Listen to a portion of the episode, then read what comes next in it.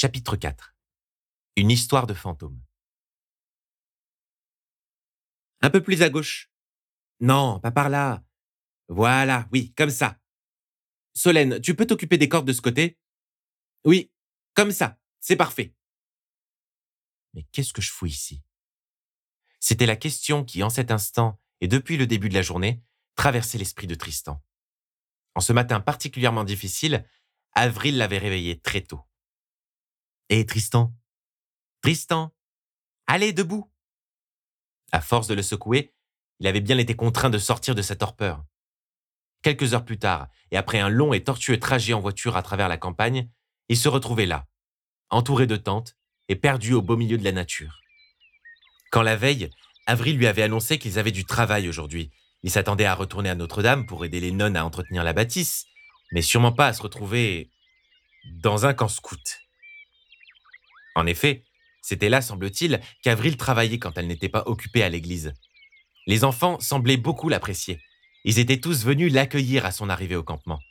À la tête de la petite troupe, il y avait Quentin.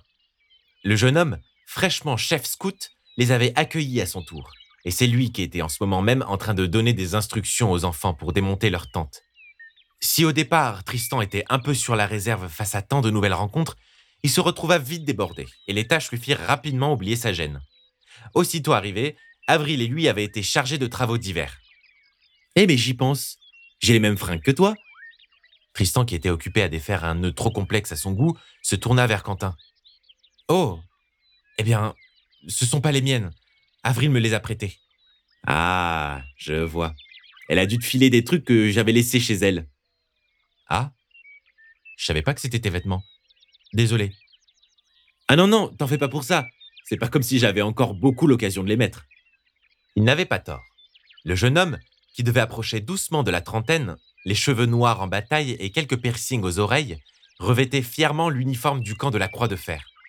Si son interlocuteur avait l'air foncièrement sympathique, Tristan ne pouvait s'empêcher d'éprouver un mélange de pitié et d'amusement envers lui. Comment, de son plein gré, pouvait-on se retrouver en short au beau milieu de la nature, à diriger une troupe d'enfants. Si Avril pensait que l'amener ici lui rappellerait peut-être des souvenirs d'enfance, c'était raté. Il n'était clairement pas à son aise dans un campement. En revanche, il se sentait l'âme citadine. Les aléas de la province ne lui étaient pas très familiers et lui procuraient une étrange sensation. Il se sentait fébrile face à l'appel de la nature. L'air était froid et Tristan ne sentait plus très bien ses oreilles. Pourtant, il ne pouvait s'empêcher de respirer à plein poumon, les yeux fermés face au soleil. La cambrousse était pleine d'odeurs, pleine de bruit. Elle était vivante. Et il se sentait vivant lui aussi. Depuis une heure déjà, les scouts étaient en train de remballer leurs affaires. Il était prévu qu'ils marchent toute la journée à travers la campagne pour atteindre les ruines d'une bâtisse. Quand toutes les tentes furent enfin démontées, ils se mirent en route. Avril partit en avance dans sa voiture pour transporter le plus gros du matériel, laissant Tristan tout seul avec la troupe. Chacun portait son propre sac à dos, et Tristan, lui, était chargé de porter tout un tas de vivres, de vaisselle et d'autres ustensiles dont il ignorait bien l'utilité. Il se rendit rapidement compte que le trajet ne serait pas des plus faciles. Les sentiers que les scouts empruntaient étaient boueux, abrupts et étroits. Qu'est-ce que je fous ici Non mais vraiment hein Il s'était engouffré dans une petite forêt quand vint le moment de déjeuner. La troupe finit par se poser au bord d'une rivière. Tristan put enfin se débarrasser de ses affaires et s'étira. Qu'est-ce qu'il pouvait avoir mal au dos? Ça ne faisait que quelques heures qu'il marchait et il en avait déjà marre. Alors qu'il était occupé à se masser les épaules, assis au bord de l'eau, Quentin vint s'asseoir à côté de lui, lui tendant un sandwich. Ça va? Pas trop difficile Tristan le regarda dans les yeux. Il avait envie de l'insulter. Les ampoules à ses pieds avaient envie de l'insulter, ses courbatures aussi. Mais il se retint. Ce n'était pas le moment de se disputer encore avec quelqu'un qui lui tendait la main. Il prit le sandwich et le remercia d'un geste de la tête. Non, ça va, j'ai connu pire. Enfin, je crois. T'es plus résistant que ce que je pensais.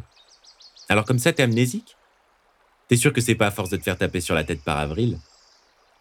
Tristan lui décrocha un rictus. La vanne n'était pas drôle. C'est pour essayer de débloquer tes souvenirs qu'elle t'a emmené, c'est ça?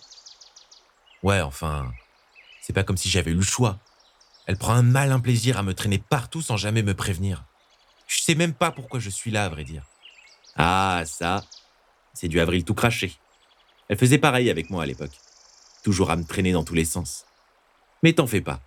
Un accompagnateur en plus, avec tous ces gamins, ça fait jamais de mal. Ça fait longtemps que vous vous connaissez avec Avril? Tristan n'en était pas tout à fait sûr, mais il avait cru comprendre que le chef scout et la nonne se côtoyaient déjà depuis quelque temps. En l'absence d'Avril et en compagnie d'un de ses amis de longue date, c'était peut-être le meilleur moment pour en savoir plus sur elle. On peut dire ça, oui. Je vois. C'est cool. Mince. Comment amorcer les questions qu'il avait sans paraître intrusif? S'il avait décidé de faire confiance à la nonne pour l'aider, il était tout de même très intrigué par son comportement peu conventionnel. Pourquoi? Elle te plaît? Quoi? Tristan le dévisagea et se mit légèrement à rougir. Tu restes pas avec elle pour rien. Enfin, je veux dire, si tu la suis partout, c'est bien pour ça, non? Mais. Mais non, pas du tout. Tu te fais des films. En plus, elle est plus âgée que moi. Ça va, ça va, je plaisante. Et puis, Avril est pas si vieille que ça. Tu voudrais pas la vexer, hein? Oh non, s'il te plaît. Lui raconte pas que je t'ai demandé des trucs sur elle. Quentin se mit à rire. Le garçon trouvait sa blague douteuse.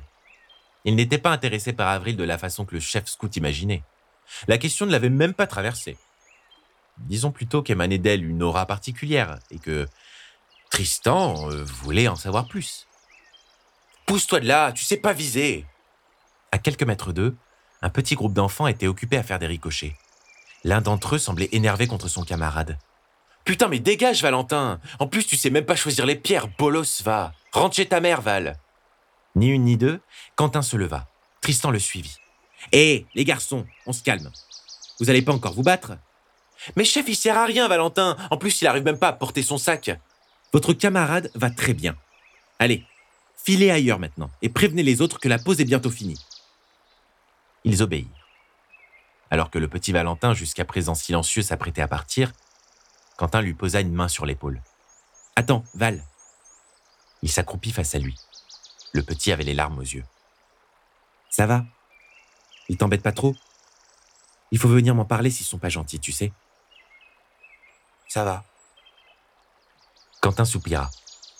Il saisit une pierre par terre, s'assura qu'elle était bien plate, puis la glissa dans la main du petit. Regarde, tu devrais essayer de te placer comme ça.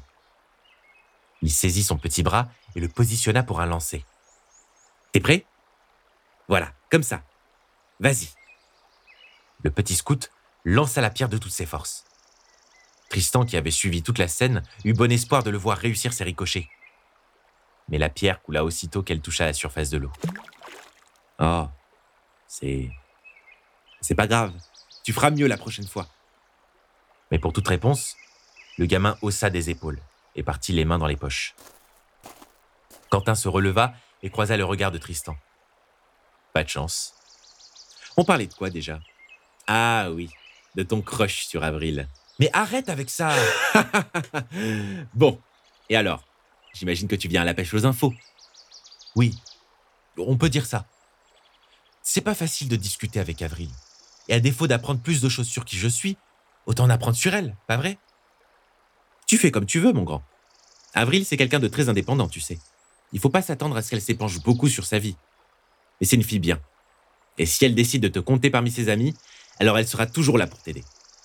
D'accord, d'accord, j'ai compris. On peut lui faire confiance. Mais... Tu trouves pas ça bizarre, toi? Enfin, je veux dire, c'est une religieuse, mais je la vois jamais prier. Et puis, quel genre de bonne sœur a un appartement et fume à longueur de journée J'ai pas l'impression de savoir qui elle est. Je trouve qu'il y a quelque chose de bizarre. Pas toi? Je trouve pas ça spécialement étrange, non? Par exemple, des tas de gens ne prient pas et ne croient pas en Dieu. Tu y crois, toi? Je... Non. Non, je crois pas. Bah voilà. Avril est sûrement pareil. Pourquoi est-ce qu'elle est bonne sœur? Ça, j'en sais rien. Sûrement parce que ça lui fait du bien. Et puis après tout, on choisit pas toujours son job. Tristan ne s'attendait pas à ce genre de réponse. Alors comme ça, Avril ne croirait en rien. Mais pourquoi serait-elle rentrée dans les ordres? Quentin poursuivit. Et puis, si elle a un appart, c'est parce qu'elle bosse dur pour se le payer et avoir son indépendance. Oh, son travail mystère. Qu'est-ce qu'elle fait?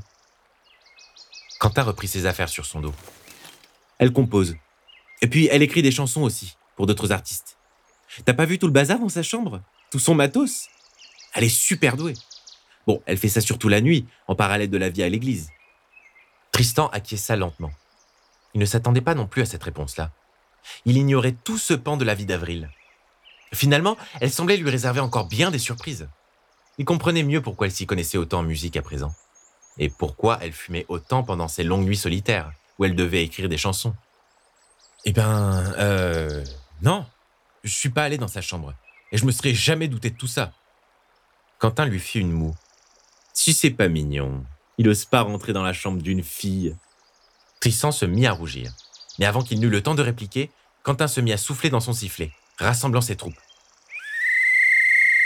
Allez tout le monde, la pause est terminée. On continue tout droit. Les ruines sont encore loin et il faut qu'on installe tout le campement. Les enfants se remirent en route. Après avoir ruminé pendant de longues minutes sur le genre de chanson que pouvait écrire une bonne sœur, Tristan, qui était tout à la fin de la file, entreprit de la remonter pour rattraper le chef scout. Quentin, attends. J'ai encore des questions à te poser. Respire un peu. Toi et... Avril, comment... Comment vous vous êtes rencontrés? Quentin esquissa un sourire? Tu risques d'être déçu. Il s'est rien passé entre nous, tu sais. C'est pas ce que je t'ai demandé. Le scout se mit à rire. Il semblait particulièrement apprécier le chambré. Il avait cette espèce d'aura étrange, assez fraternelle. Quand Quentin parlait, il n'hésitait pas à bousculer les conventions, les règles de bienséance. Il était comme la nonne, un esprit libre et débrouillard. Quand on était plus jeune avec Avril, on a fait les 400 coups. Bon, enfin, surtout moi. Ça a fini par m'apporter pas mal de problèmes. Quel genre de problème? La question, sûrement indiscrète, sembla mettre mal à l'aise le chef scout pour la première fois. C'est vrai qu'avec sa tête de bad boy, Quentin avait l'air d'avoir tout vu, tout vécu. Des problèmes... Euh, euh, comment dire? Il cherchait ses mots. Quand j'étais plus jeune, j'aimais pas trop l'autorité. J'ai eu quelques ennuis avec ma famille d'accueil et j'ai fini dans la rue. Tu vois, la vie, c'est pas un truc très stable. On est toujours à deux doigts de tomber très bas. Comme si on marchait sur un fil. Quant à moi, eh bah, je me suis carrément pété la gueule. Mais dans ma chute, j'ai eu beaucoup de chance. Et c'est là que t'as rencontré Avril? Exact. C'est pas une histoire des plus reluisantes, mais j'ai rencontré Avril en concert. Concert C'est elle qui jouait? Oh non Avril ne joue pas, ne chante pas pour les gens. Elle préfère écrire pour les autres. Ah, dommage d'ailleurs. Non, là, c'était un concert de punk je sortais pas mal dans ce genre d'endroit le soir. Ça évitait de dormir dans la rue. Et puis, ça me permettait d'oublier aussi.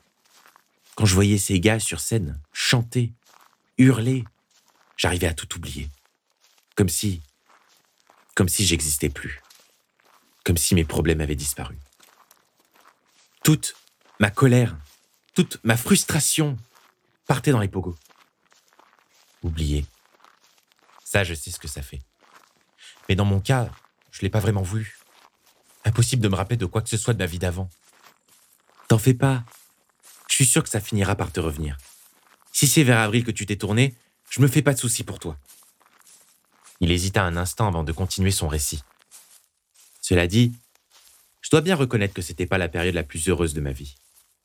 Je prenais des trucs, mais je suis vite devenu accro. Des trucs? Genre. Euh. La. Drogue? Tristan se retourna, vérifiant que derrière eux, les enfants ne les écoutaient pas. ouais. Honnêtement, je prenais tout ce qui traînait. Je pouvais me péter le crâne à longueur de soirée, j'en avais plus rien à foutre. C'était. C'était devenu une habitude. Un mode de vie. J'étais accro, ça m'a foutu dans une sacrée merde. J'avais pas de thunes. Mais je pouvais pas m'empêcher de consommer. Autour de moi, tout le monde était pareil. Tous des junkies. C'est le problème des milieux comme celui dans lequel je vivais. Comme si la musique, devait toujours côtoyer la drogue, l'alcool. Tristan scruta à nouveau la silhouette de Quentin. C'était étrange, car à présent que le garçon connaissait la vérité, il pouvait clairement lire l'histoire du scout sur son visage, sur son corps. À bien y regarder, il avait les joues quelque peu creusées, mais également des cicatrices sur les avant-bras.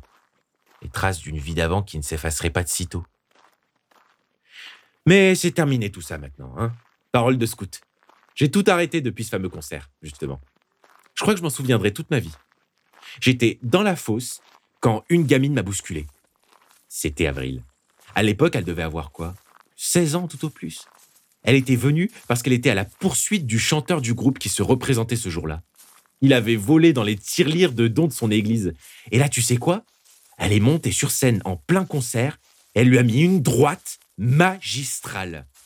Mais non, elle l'a frappé Et pas qu'un peu. Elle était en furie. C'était des fonds destinés à soutenir les orphelins de la Croix de Fer. Et le type a sacrément pris cher. Il a perdu toute crédibilité après ce concert. Et je crois qu'il a fui la scène. Il est devenu maçon ou chauffeur routier. Enfin bref. À un moment donné, il a bien fallu les séparer. Alors je m'en suis mêlé. Résultat, on a tous les deux fini au poste. Les flics ont cru que c'était une fan hystérique. Pendant tout le trajet jusqu'au commissariat, elle a essayé de briser une des fenêtres de la voiture. Heureusement qu'elle portait ses fringues de nonne, sinon elle aurait sûrement passé bien plus d'une nuit en garde à vue. C'est le père Dominique qui est venu la chercher. Je te dis pas le savon qu'elle s'est prise. Quant à moi, j'ai bien cru que j'allais moisir là-bas. Et quand elle a vu que je commençais à être en manque, Avril a insisté pour me faire sortir aussi. Mais non Mais c'est complètement dingue J'aurais pas du tout pensé ça d'elle. Frapper ce gars, finir chez les flics. Bon, d'accord, elle a pas l'air commode quand elle s'énerve, mais quand même. Carrément. En tout cas, ça lui a servi de leçon. À l'époque, elle était encore pire qu'aujourd'hui. Complètement folle. Mais je crois qu'elle s'est calmée en grandissant. Après ça, eh bah, du coup, ils m'ont accueilli à Notre-Dame. Puis on a partagé une colloque pendant un moment. Évidemment, Avril m'a forcé à arrêter toute la merde que je prenais. Elle m'a suivi dans ma désintox. Et elle m'a sauvé la vie, je dois dire. Je regrette pas les quelques coups dans les côtes qu'elle m'a mis ce jour-là sur scène, quand j'ai voulu la calmer. Avec elle, j'avais plus peur de ressentir des trucs, de les vivre vraiment. Elle m'a réveillé de cette torpeur qui m'empêchait de faire face à la réalité. Elle m'a offert un nouveau départ. Depuis, j'ai pu reprendre une vie stable. Quentin s'ébouriffa les cheveux, un peu gêné. Quand il racontait son histoire, on aurait dit qu'il la vivait à nouveau. Tristan était suspendu à ses lèvres. Il comprenait mieux à présent pourquoi ils étaient si proches avec Avril. Ils avaient sûrement vécu des hauts, des tout un tas de choses. C'est incroyable. Sérieux. Mais alors comment t'as fini ici, perdu dans la campagne? Enfin, je veux dire, t'as quand même pas quitté ta nouvelle vie pour ça, non? Quentin fronça les sourcils. Il marcha de plus belle, les bras tendus vers le ciel. Mais regarde, c'est ça ma nouvelle vie. Tu trouves pas ça top? Regarde comme le monde est vaste, comme le monde est vert. C'est Avril qui m'a dégoté ce job. Il y a vraiment qu'elle pour connaître un bled aussi paumé que celui-ci? En tout cas, franchement, je regrette rien. Ici, l'air est sain et travailler avec les enfants, c'est hyper intéressant. En omettant le côté religieux. Enfin, perso, je les laisse tranquilles avec ça. Bon, bien sûr, des fois, ils font des bêtises. Mais on est tous passés par là, pas vrai? Ces gamins n'ont pas eu une vie facile. Et ils méritent bien ça. Tristan ne savait pas quoi lui répondre. À écouter Quentin, sa vie était un doux rêve. Une happy end bien méritée après de nombreuses années de calvaire. S'il devait bien lui accorder quelque chose, c'est que le coucher de soleil qui progressivement illuminait la vallée que les scouts empruntaient était magnifique. Et regardez, regardez là-bas, on voit la mer. Et là sur la falaise, il y a les ruines. Les enfants étaient tout excités. La vue qui s'offrait à eux était époustouflante. Au loin, on pouvait voir l'océan. Et son odeur iodée si caractéristique finit par atteindre les narines de Tristan. La mer était calme et quelques goélands aux alentours volaient dans le ciel. Ils avaient marché toute la journée et étaient enfin arrivés à leur destination. Au bout d'un petit sentier mal entretenu, au bord d'une falaise, se dressaient les ruines de pierre d'une ancienne bâtisse. Il n'y avait rien autour. Rien. Si ce n'est la végétation grouillante prenant racine dans la terre humide et la voiture d'Avril, La jeune femme était adossée contre son véhicule, face à la mer, et comme à son habitude, elle avait une cigarette à la bouche et ses lunettes de soleil, semblables à celles de Kurt Cobain. Quand elle entendit la troupe arriver, elle finit par se tourner vers eux. Ah bah c'est pas trop tôt. J'ai bien cru que vous alliez jamais arriver. Sérieux, Quentin, tu réponds jamais aux messages Ah merde, désolé, j'avais pas vu. Il fouilla dans sa poche à la recherche de son téléphone. Merde Maria m'a laissé plein de messages aussi. Le mec répond même pas à sa copine. Super ça. Bref, j'ai trop faim. C'est bien ici que vous vouliez camper cette nuit. Vous avez vraiment mis des plombes. J'ai eu le temps d'installer plein de trucs. Tu te ramollis, Quentin. Ouais, bah t'es bien gentil, mais j'ai une troupe à gérer. Et les enfants sont épuisés. Je te file un sandwich? Oh mec, je t'aime. Elle lui sauta dans les bras, non pas pour le remercier, mais pour lui voler au passage son sac à dos, piochant allègrement à l'intérieur les rations du chef scout. Euh, pas touche au gâteau Oh que si C'est le prix de ton retard Alors qu'Avril et Quentin se battaient pour savoir qui remporterait le tant convoité paquet de cookies, Tristan s'éclipsa un instant vers les ruines. Avril avait installé une dizaine de tentes. Sérieux, comment pouvait-elle faire ça? Et toute seule en plus Pas étonnant que Quentin lui demande de l'aide les jours de campement. L'air commençait à se rafraîchir et les enfants étaient très fatigués. Dans un dernier effort collectif, la troupe se répartit à nouveau les tâches. Alors que certains commençaient à préparer le repas, d'autres se chargeaient de récupérer du bois pour allumer un feu de camp. Quentin encercla le feu de roche appartenant aux ruines, après avoir bien sermonné les enfants, leur interdisant formellement de s'approcher trop près des vestiges ou de la falaise. C'est très dangereux. Alors on touche avec les yeux, on s'approche pas trop près. La soirée s'annonçait belle et paisible. Alors que la nuit tombait, on pouvait apercevoir la lune, haute et brillante dans le ciel, accompagnée de ses étoiles. Quentin et Avril apprenaient aux enfants à reconnaître les constellations. Et tu vois là-bas? C'est la grande ours. Tristan devait le reconnaître. Il n'aurait pas pensé s'amuser autant. Un groupe d'enfants était en train de lui apprendre à jouer des accords au ukulélé quand Quentin revint avec un paquet de marshmallows et une lampe torche. Oh les gars, les gars, les gars C'est l'heure de l'histoire d'horreur Oh, trop bien C'est quoi l'histoire cette fois-ci, chef? Quentin se racla la gorge, puis prit un ton beaucoup plus théâtral. Il donna son paquet de sucreries pour que chacun en profite, puis éclaira son visage de la lampe. Toute la troupe était réunie autour du feu, et les enfants avaient tous les yeux rivés sur leur chef. L'histoire que vous allez découvrir ce soir s'est passée juste ici, sous vos yeux. Aujourd'hui, nous allons remonter dans le temps. Avril, qui avait fini sa cigarette, la jeta dans le feu, puis se leva discrètement, laissant Quentin continuer son histoire. Tu t'en vas? lui demanda Tristan. J'aime pas trop les histoires d'horreur. Je vais aller marcher un peu pour digérer. Elle lui fit un clin d'œil, puis s'éloigna. Tristan se remit à écouter le chef scout. Vous ignorez sûrement quelles sont ces ruines, pas vrai? Nous nous trouvons en réalité sur les vestiges d'une ancienne église érigée au XIVe siècle. Oh, vous savez, les religieux ont eu une belle vie ici, pendant très longtemps. On disait même qu'ils étaient les enfants préférés du ciel et que l'océan, face à l'église, était toujours clément avec elle. Jamais une tempête, pas un seul ouragan. Tous les paroissiens avaient entendu parler de la Sainte Roche, l'église de la falaise. Ici, ils étaient coupés de tout, loin des villages les plus proches, perdus entre la nature et la mer. Seulement voilà, il y a quelques années, il y eut ici un terrible incendie. On raconte qu'un jour, l'église se serait mystérieusement embrasée. La police a fait des recherches et vous savez quoi? C'était un incendie criminel. À ce jour, on ignore toujours qui a fait ça. Mais la légende raconte que le diable, jaloux de la prospérité du lieu, serait venu déguisé dans l'église et qu'il aurait mis le feu directement à une bonne sœur. Une petite fille qui gardait ses mains devant la bouche ne put s'empêcher d'émettre un petit cri. Hein?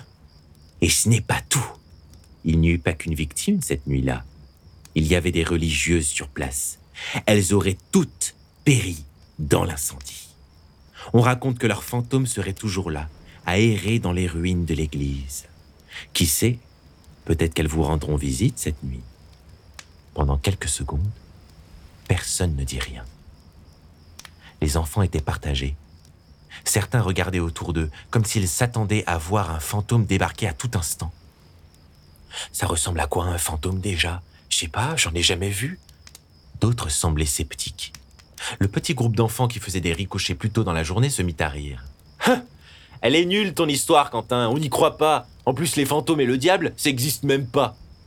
Quentin sembla un peu déconcerté. Il regarda autour de lui, cherchant des réactions dans son public. En grande majorité, l'argument avait convaincu les autres enfants. Ça n'existait pas. Et ce qui n'existait pas, on ne pouvait pas en avoir peur. Sérieux, personne ne flippe. Bon, d'accord. Il n'y avait qu'un enfant qui semblait avoir vraiment été touché par l'histoire de Quentin. C'était le petit Valentin. Il s'était recroquevillé sur lui-même, les bras autour des jambes. Très bien, très bien. Bon, eh ben vous savez quoi? De toute façon, c'est pas grave. C'est l'heure d'aller vous coucher. Il est tard. Et prenez garde aux fantômes pendant la nuit. Mais ça n'existe pas Les enfants se dirigèrent vers leur tente. Tristan et Quentin les aidèrent à mettre en place leur sac de couchage. Le petit Valentin n'avait pas bougé. Il était toujours assis sur sa pierre, regardant dans le vide, l'air terrifié. Son marshmallow commençait à brûler. L'une des petites brutes des ricochets chuchota à l'oreille de l'un de ses amis, puis s'approcha discrètement de lui, dans son dos. Il lui sauta dessus, lui enfonçant sa capuche sur son visage pour l'aveugler. Le petit hurla à plein poumon et se mit à courir en direction de sa tente, manquant de trébucher contre une pierre. Les autres se mirent à rire, puis rentrèrent se coucher à leur tour. Une fois tous les enfants couchés, Tristan put enfin prendre un peu de temps pour lui. Il était fatigué, mais incapable de s'endormir. Sa tente qu'il partageait avec Quentin était étroite, et il se sentait gêné de dormir avec un inconnu, d'autant plus que le chef scout était au téléphone avec sa petite amie. Euh, Maria, Écoute, je rentre demain. Pas la peine de s'énerver. Oui, oui, je passerai le bonjour à Avril de ta part. Non, je ne lui en ai pas encore parlé, c'est un peu tôt. Oui, moi aussi. Je pense à toi. Voir des gens s'aimer procurait à Tristan un étrange sentiment. Il n'aurait pas su mettre un mot dessus, mais cette pensée, ces ondes qui émanaient d'une personne amoureuse, le rendaient à la fois terriblement gêné un peu jaloux et surtout vulnérable. Il se mit à réfléchir. Avait-il déjà été amoureux? Avait-il déjà eu un ou une petite amie? Non, sans doute pas. Si cela avait été le cas, il aurait espéré qu'à défaut de perdre la mémoire, l'amour, lui, aurait subsisté.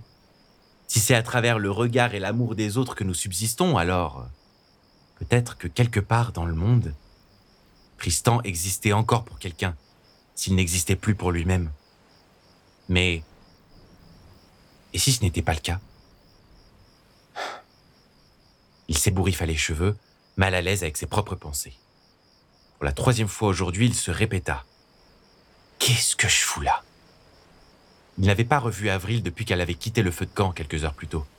Il entreprit de faire un petit tour du campement pour vérifier que tout se passait bien. Peut-être la croiserait-il? Le ciel était somptueux, moucheté de milliers d'étoiles. L'air était frais et le feu de camp avait nettement réduit de taille, ne laissant plus apparaître que quelques flamèches et des braises écarlates. Toutes les tentes étaient silencieuses et toutes les lumières étaient éteintes. Sauf une. À l'autre bout du camp, l'une d'entre elles était encore allumée. Tristan s'approcha, s'apprêtant à dire à l'enfant à l'intérieur qu'il était déjà depuis longtemps l'heure de dormir. Il s'apprêta à parler quand il entendit une voix s'élever de l'intérieur de la tente. Ce n'était pas la voix d'un enfant.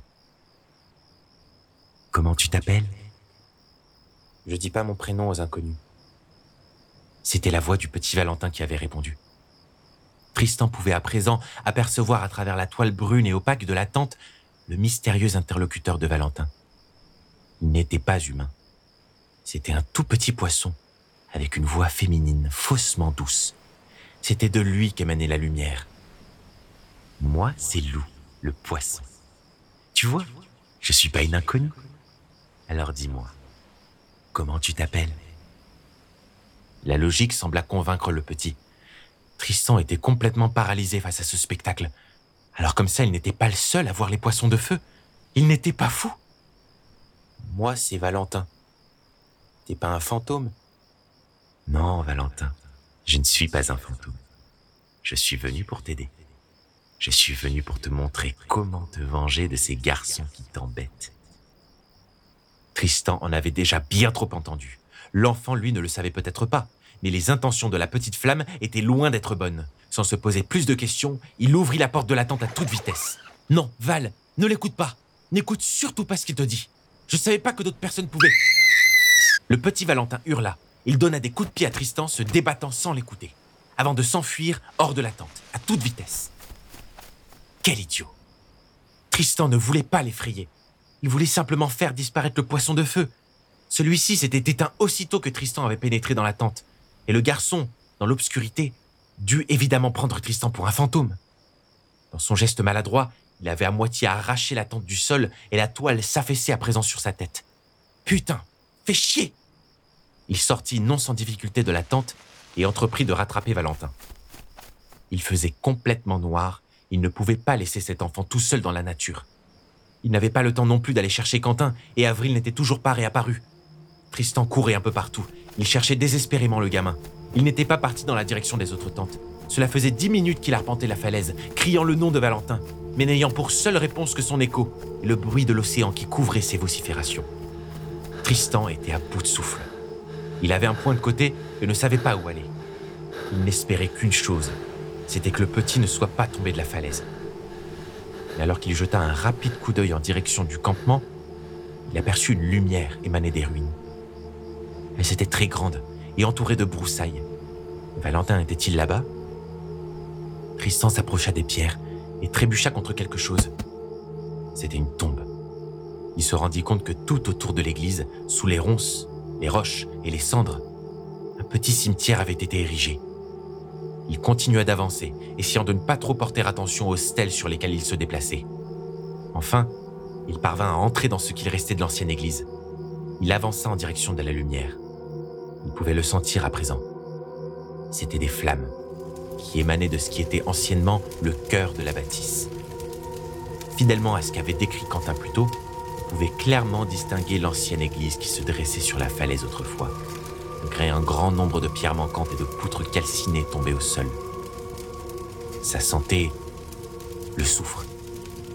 Tristan distingua dans les flammes une silhouette. Valentin? Valentin, c'est toi? C'est dangereux. Viens par là.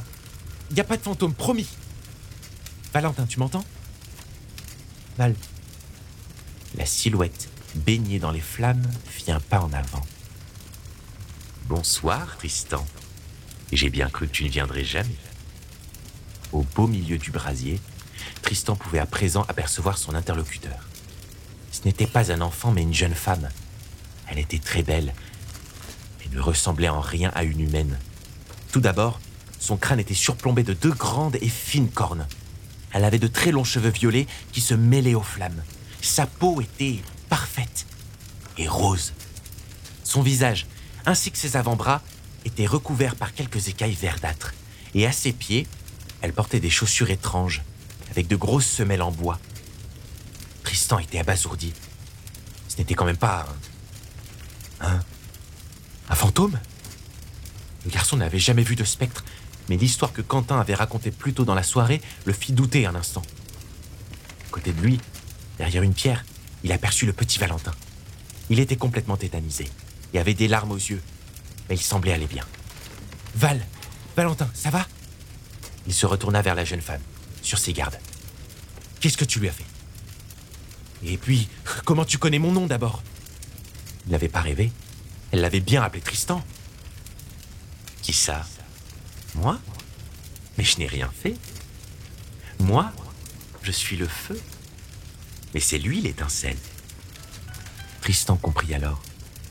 Il ne l'avait pas reconnu au premier abord, mais la voix de la jeune femme ne lui était pas inconnue.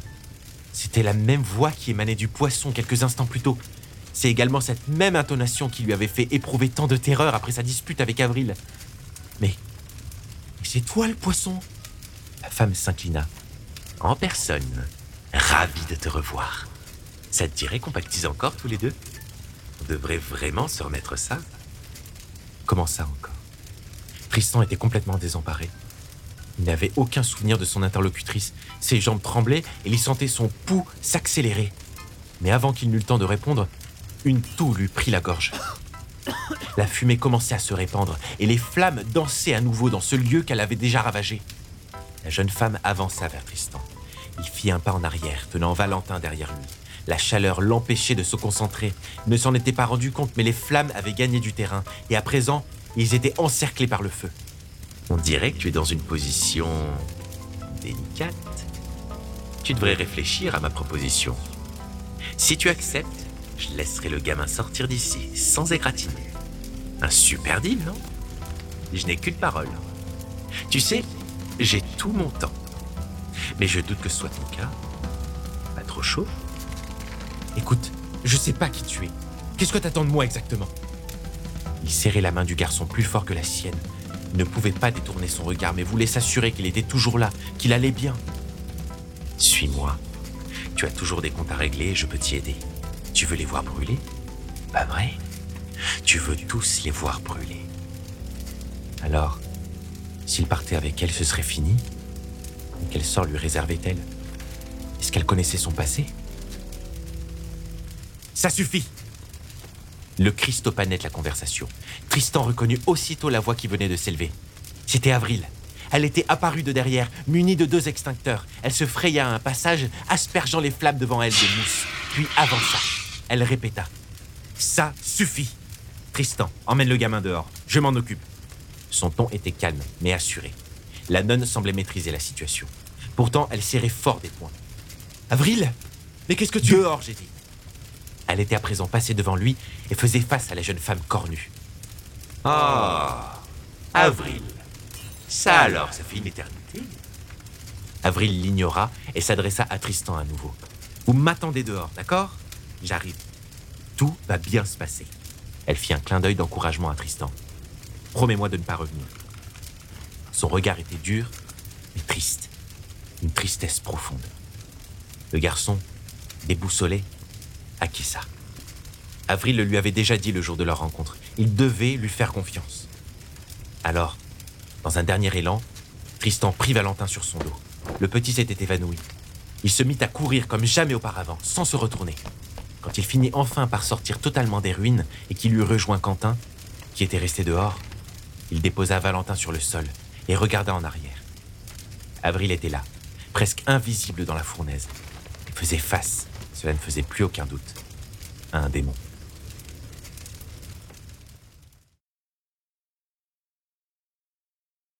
Écoutez et réécoutez les chapitres de Notre-Dame en accès libre et gratuit sur YouTube et Spotify.